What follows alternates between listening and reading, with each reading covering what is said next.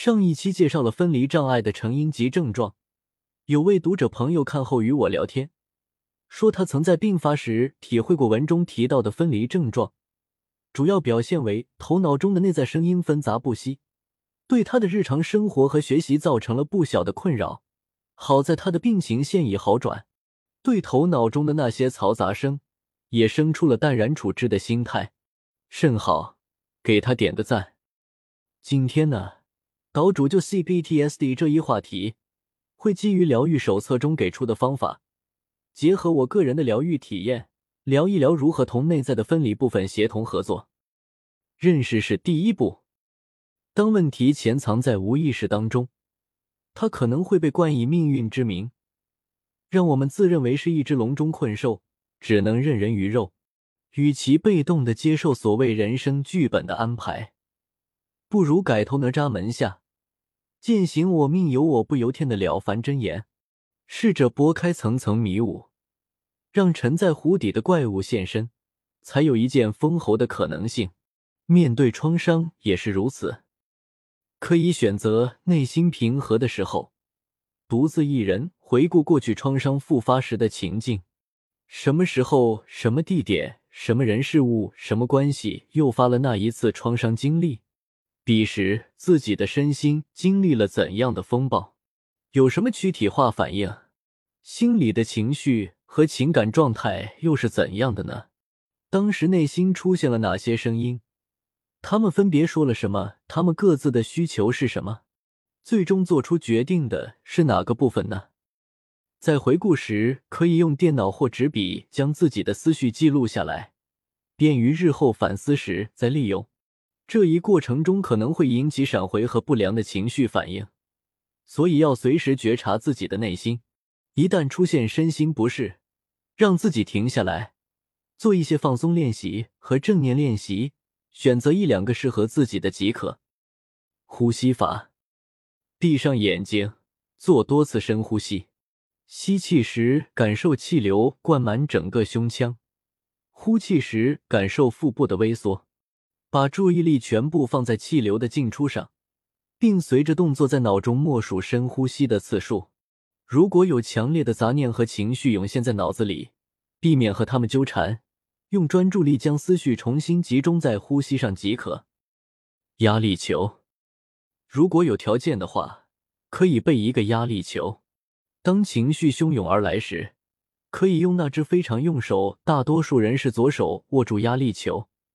想象体内的情绪顺着手臂输送到压力球当中，被积压了出去，然后用另一个常用手，大多数人是右手，握住一个让自己感觉舒适轻松的物件，譬如毛绒球、某种丝织物等，感受此时此刻由这个物件带来的感官愉悦，提醒自己正处于当下的空间和时间，而非过去的创伤事件中。感官法。可以在自己居住的空间里选取三种物件、三种声音、三种气味，用心去触摸、感受、觉察这些物件、声音和气味的特质。一定要慢慢的去体察，让自己的注意力完全放在这个过程上。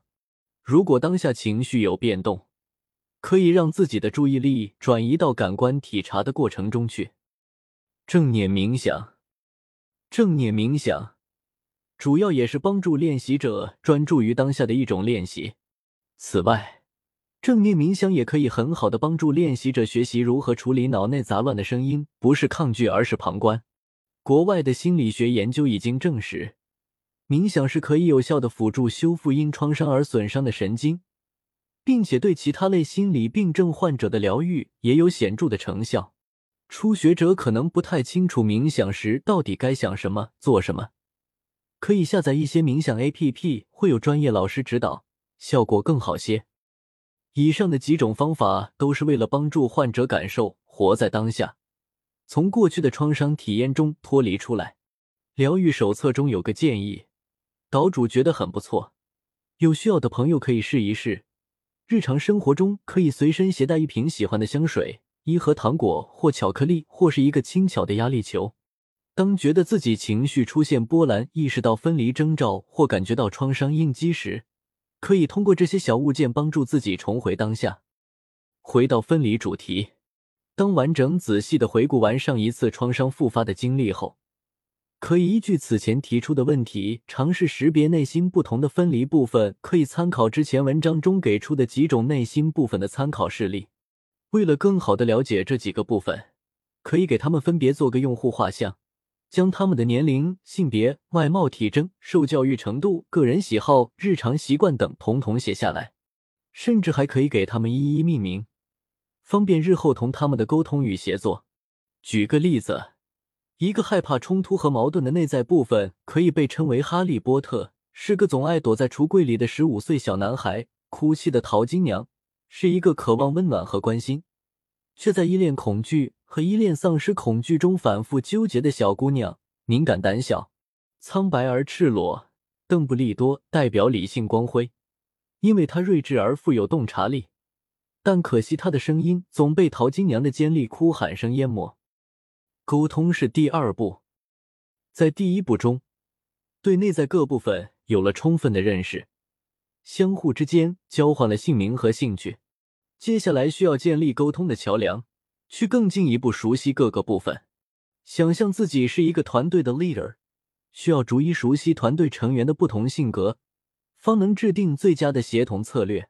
至于沟通的具体方法，有一些可供参考。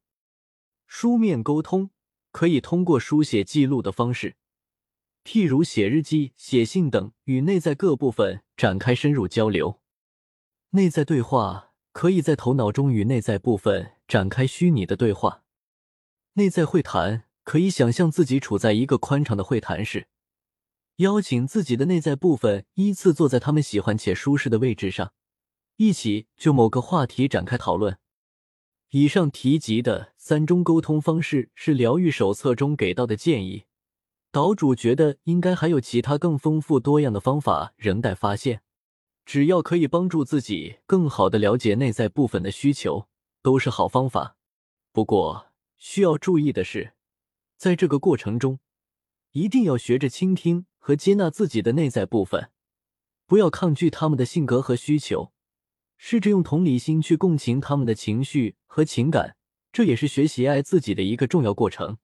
只有清楚的了解了自己内在各部分的真正诉求，不论是在之后的疗愈过程中，还是再次遭遇创伤复发的突发情况中，都能更好的觉察内在的反应，并能设身处地的为各部分提供更合适的安抚策略。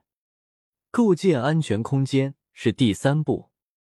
正如防空洞可以在战乱时保护人们的肉身一样，当预感到未来将有创伤危险突袭，提前搭建属于自己的内在安全空间就成了必不可少的一个步骤。闭上眼睛，在脑海里想象自己是一个建筑师，需要依据内在各部分的特征和喜好，为他们搭建一个舒适而安全的空间，既可以将他们放置在同一个空间内。也可以为每一个部分设置单独的空间，所有的一切没有任何客观条件的限制，完全凭自己天马行空的创作。当突发情况出现及创伤事件，可将个内在部分，尤其是极易受到突发危险波及的部分，安放在他们所属的安全空间，而让其他部分去面对和处理外部情况。这也是搭建内在空间的主要目的。可能有的人会提出疑问。如果不让这些部分直面问题，那这一内在部分不就永远无法消解了吗？岛主是这么理解的：问题的解决可能需要一个漫长的过程。如果直接让脆弱部分去直面他们畏惧的问题，由于他们力量薄弱，事情很有可能会演变成创伤应激的恶性反应。因而，采用折中的办法，让脆弱的部分。去看其他部分，譬如邓布利多部分是如何应对的。等到疗愈中后程及融合阶段，再让脆弱部分逐步面对恐惧，直至完全脱敏，与核心部分实现融合。这一过程注定不易，且会出现很多新的问题需要调试。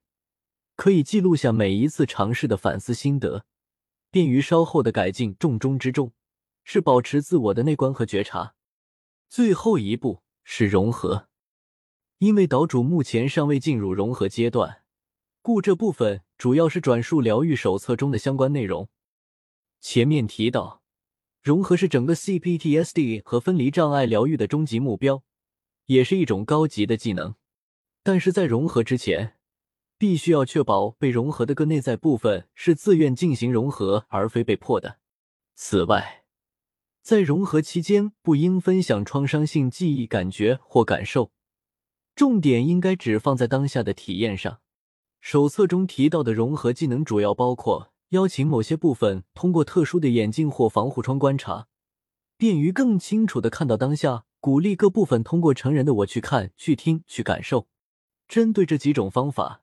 岛主一时无法完全体会其感受，但可以明确的是，融合就是通过各部分之间，或者分离部分与核心部分及主持日常生活的那部分，通过虚拟的亲密接触而逐一从分离变得亲密，最后实现合二为一的整合过程。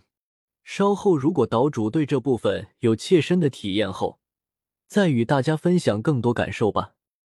岛主最后多嘴一句。每个人情况各异，应依据个人不同的情况和需要合理搭配这些方法，适量采用。情况如果严重，请务必联系专业医师。最感谢来自各平台网友的积极反馈及意见，自愈的同时能帮助到别人，感觉更开心了。塞翁失马焉知非福，许多事悄然发生了变化，竟朝着我期待的方向缓步前进。感恩生命中的每一次磕绊，给飞翔的羽新增了一丝动力。愿所有小伙伴本自具足，平安喜乐。